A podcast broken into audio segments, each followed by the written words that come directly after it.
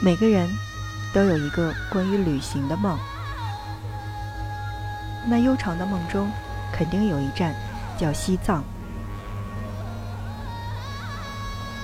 我想亲口尝一尝青稞酒酥油茶，我想亲耳听一听喇嘛们认真的辩经，我想亲身走一走虔诚的转经路，我想望一望。那浮着云朵的湛蓝天空，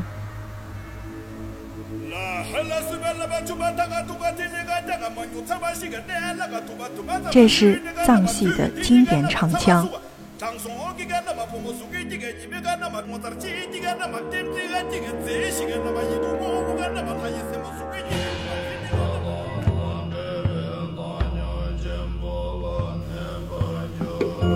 这是寺里面。喇嘛念经的声音，FM 轻奢时光，大美西藏就在听着声音去旅行。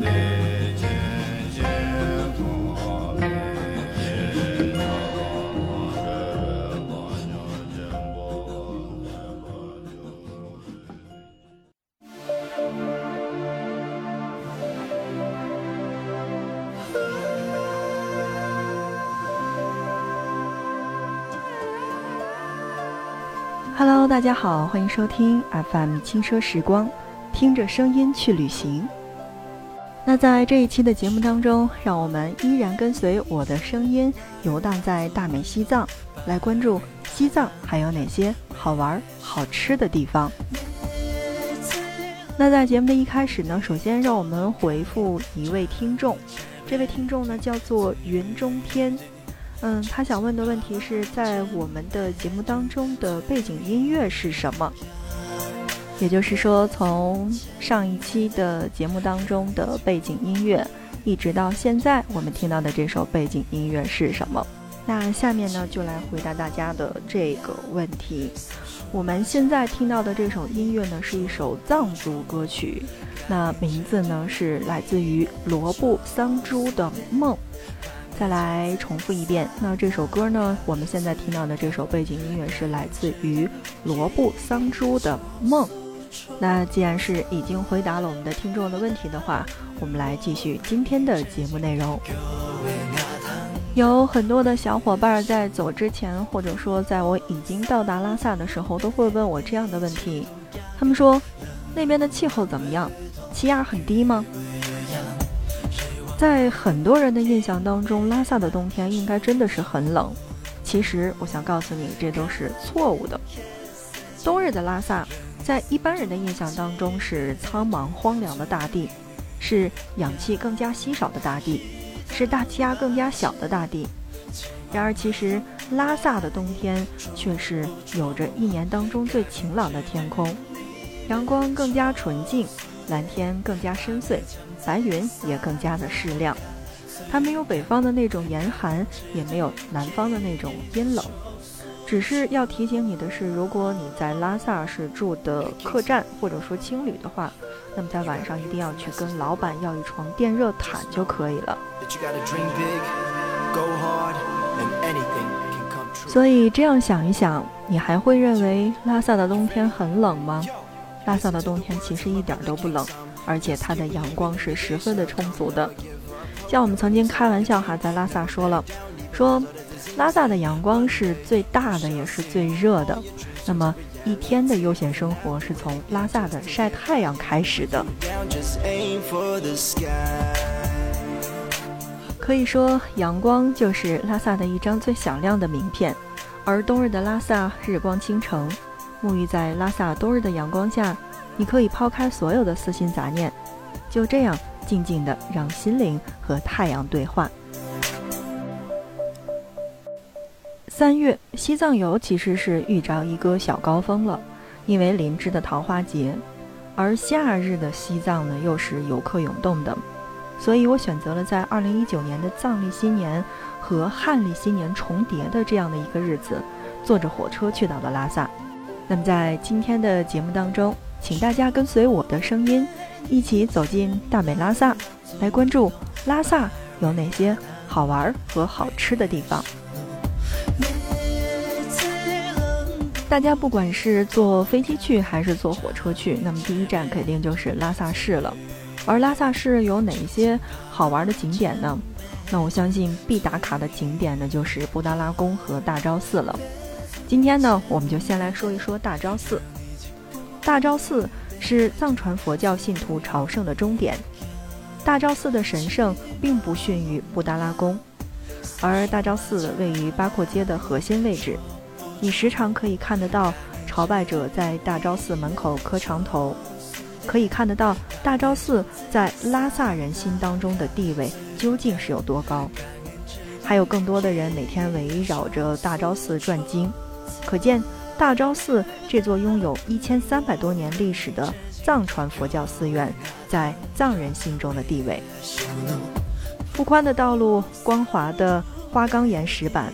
街两边特色的鲜明的藏式建筑，各类饰品店与古玩店和艺术画廊，让八廓街散发出浓郁的文化馨香。八廓街两边卖藏式的摊点和滩边涌动的人流，是拉萨市井生活最真实的存在。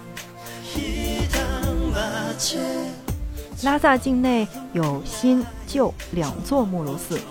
旧的木如寺就位于大昭寺的东北部，与拥有庞大建筑群的寺庙相比，木如寺显然就有点过于小了，小到让每一个来者好像都要忽略它一样。而慕容寺周围更显得有凌乱的生活气息，为它平添了几分更平易近人的气质。所以你去到大昭寺的话，尤其是在大昭寺的周围。位于八廓街的位置上，那一定不要去忽略了慕容寺的位置。建议大家可以去找一找新旧两座慕容寺。而在八廓街上还有一个清政府的驻藏大衣衙门，现在呢也被改成了爱国教育基地。八廓街不管你从哪儿走，我们的终点肯定就是大昭寺。大昭寺是藏传佛教的朝圣的终点，就像我们刚才说的那样，这座有着一千三百多年历史的藏传佛教寺院，是藏人心中的很高的一座神圣地位的寺庙。在拉萨有这样的一句话，叫做“先有大昭寺，再有拉萨城”。其实很多时候呢，我们并不明白它其中的意思。后来呢，我也是进到了大昭寺之后，蹭到了很多的这个导游的讲解，我才理解了真正的意思。寺庙最初的名字呢，其实是叫做惹萨，而经过了一系列的演变，才变成了现在的拉萨。后来呢，也就成了这座城市的名字了。大昭寺最大的看头就是当年文成公主入藩的时候呢，带来的释迦摩尼的十二岁的等身开光佛像。拉萨之所以被称为圣地，其实是跟这座佛像有关系的。所以，呃，其实来拉萨你可以看得到，来大昭寺虔诚参拜的藏族人，远远是要多过于布达拉宫的。而由于大昭寺的寺院内呢是不允许拍照的，所以其实我也没有留下多少的影像。但是要告诉你的是，在大昭寺的二楼的这个平台是可以照相的。而且照出来是相当的好看。大昭寺位于拉萨的老城区，是藏传佛教教徒朝拜的最终的目的地。门票是八十五块钱，而且是只能用现金来进行支付。大昭寺的面积并不是很大，自己参观的话，其实十分钟就可以参观完了。但如果是请一名导游的话，细细的去听。他去讲这个大昭寺的历史，还是挺有兴趣的，而且这种乐趣是乐在其中，会让你了解很多的藏传佛教以及藏族人的本来的一些习俗。很不幸的是，我那天进去的时候有一点晚，嗯，门口的这个收票的人呢告诉我说你要快一点，然后呢，我进去之后就蹭了很多的这个导游去零星的听了一些东西。但是我发现听到的这些东西哈，真的是很有用，很有用。嗯，即便是在里边，你看到的是这种没有经过国家培训的导游，他们的说话呢是偏藏族的这种口音，你会发现他们说话，尤其是普通话说的并不是特别好，但是从他们嘴里面说出的这样的，呃，关于大昭寺的历史，还有一些藏族人自己的习俗的话，简直是精彩绝伦。所以呢，建议大家到了大昭寺的话，呃，你可以自己去租一个耳麦去听一听它里边讲的这些东西。也或者像我一样去，可以去请一个导游啊，或者说去蹭一个导游，这样去听一听。但是好像在节目当中去宣扬这个蹭导游，并不是一件特别好的事情哈。这个是仁者见仁的一件事情。那每天呢，在大昭寺前朝拜的这个信徒是络绎不绝的，看的很多游客去为他们拍写真。嗯，怎么说呢？这种写真真的拍出来是很好看，而且很虔诚。也很感动。再来说说大昭寺吧。大昭寺门前呢有两根高大的柱子，上头呢是扎满了哈达，嗯，是五彩的哈达，颜色是分为了蓝、白、黄、绿、红。蓝色是表示的蓝天，白色是代表着白云，绿色是代表着江河湖海，而红色是代表着空间的护法神，黄色是象征了大地。在进入大昭寺参观的时候呢，是有一个内部庭院的。那个时候呢，导游也就开始了讲述大昭寺的历史的由来。参观呢，大概是在一个小时左右，然后呢，也仅仅是走马观花。呃，详细的讲一些你的知识，能记下来的话，最好是记下来。而，嗯，我们在导游当中讲到的最好的一点，而且是最精彩的一点，其实就是这个十二岁的释迦牟尼的等身像。相传当年尺尊公主和文成公主下嫁到西藏的时候呢，都是携带了释迦牟尼亲手制作的佛祖的等身像前往的。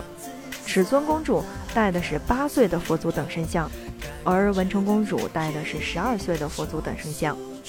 文成公主在即将到达的时候，途经一个沼泽地，在沼泽地被困了很久。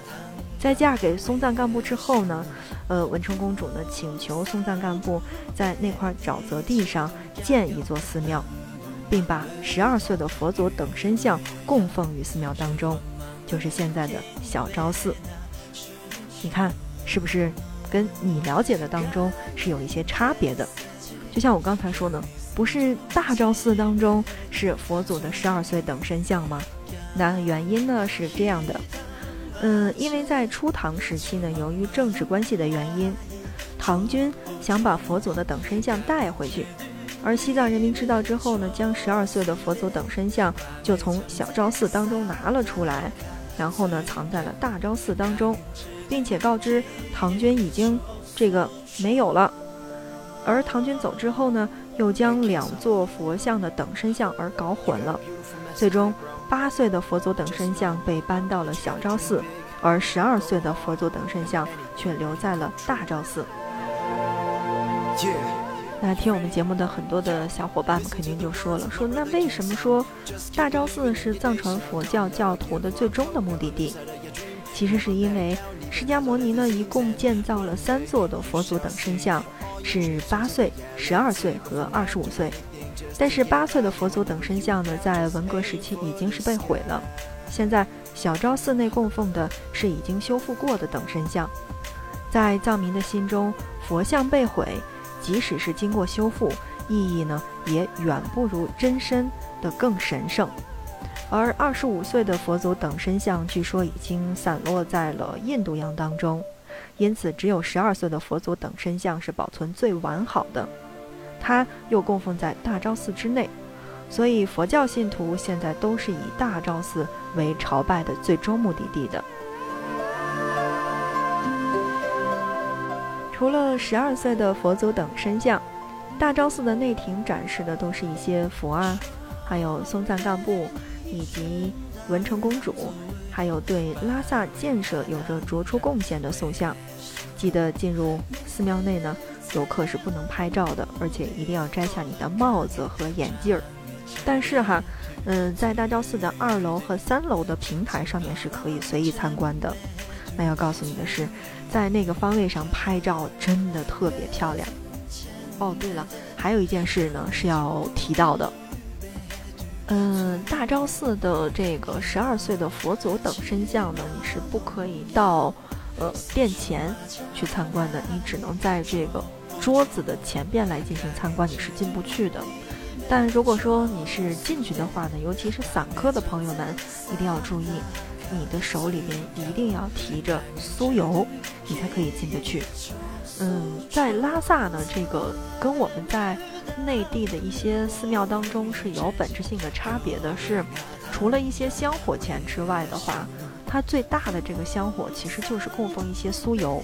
如果你提着是一暖壶、两暖壶的这个酥油的话，你是可以到达这个十二岁的这个佛祖等身的这个殿的殿内的，而且，呃，是由我们现在的喇嘛去可以给你加持一些其他的东西。但是，呃，一般可以进去的话，都是一些藏民，所以游客呢是只是在外边可以参观的。那之所以告诉大家这一个点呢，还是想让我们好多的朋友去进去参观，因为毕竟它不仅仅是一种参观，它是一种朝奉。所以怎么说呢？就是如果你真的是信这个东西的话，你又想进去来见到我们的喇嘛加持的话，那一定要去提着酥油茶，你才是可以进得去的。人间天堂，天上西藏。在我去拉萨的这段时间呢，正好是赶上了西藏自治区人民政府推出的这个“东游西藏，共享地球”第三级的优惠政策。它的时间呢是从二零一八年的十一月一号到二零一九年的三月十五号期间，全国三 A 级的以上景区是实时免费游览的，国有的三 A 级。以下和非国有的 A 级景区门票在淡季价格上，呃是减半的，而酒店呢也是实行百分之五十，也就是不高于旺季的百分之五十来进行打折，在旅游车辆以及航空出行都是比较好的一个选择，所以东游西藏真的还算是不错的一个选择。而且我在临行之前呢，看到了很多的这个攻略，说布达拉宫是全国之内哈，这个最难买票的景点之一。你要知道吗？在冬季的拉萨，布达拉宫是不需要去排队的，你只需要上午去预约下午的票，是完全可以进得去的。而对于夏天的布达拉宫的话呢，嗯，两百块钱的门票真的是要排好几天的队，你才可以进得去。你稍差一点时间，也许你就误了这个时间。而且呢，在排票的时候呢，黄牛有可能会炒到七八百块钱，也依然买不到。冬季游西藏真的是个不错的选择。就像我在上一期节目说到的那样，走的时候是一个人，而到那儿的时候是一群小伙伴。而这一群小伙伴当中呢，大部分是从郑州飞拉萨，或者说是重庆飞拉萨。因为那个机票已经便宜到让人难以想象，一百多块钱就可以从郑州、重庆直接飞到拉萨，是不是真的很便宜？所以东游西藏有东游西藏的好处。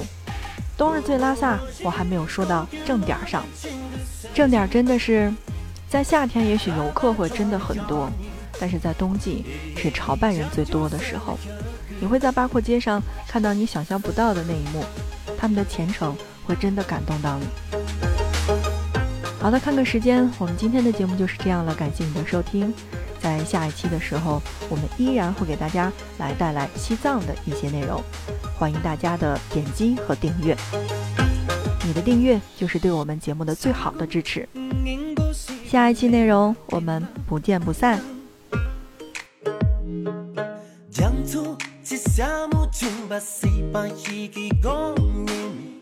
最近洋洋将比是小的穷的心，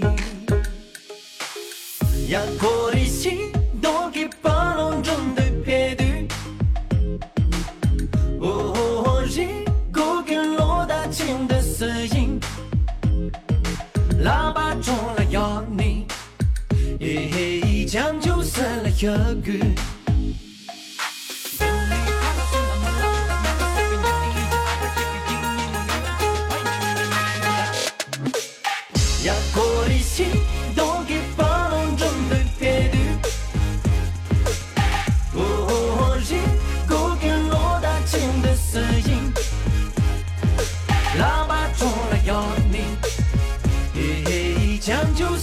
기억을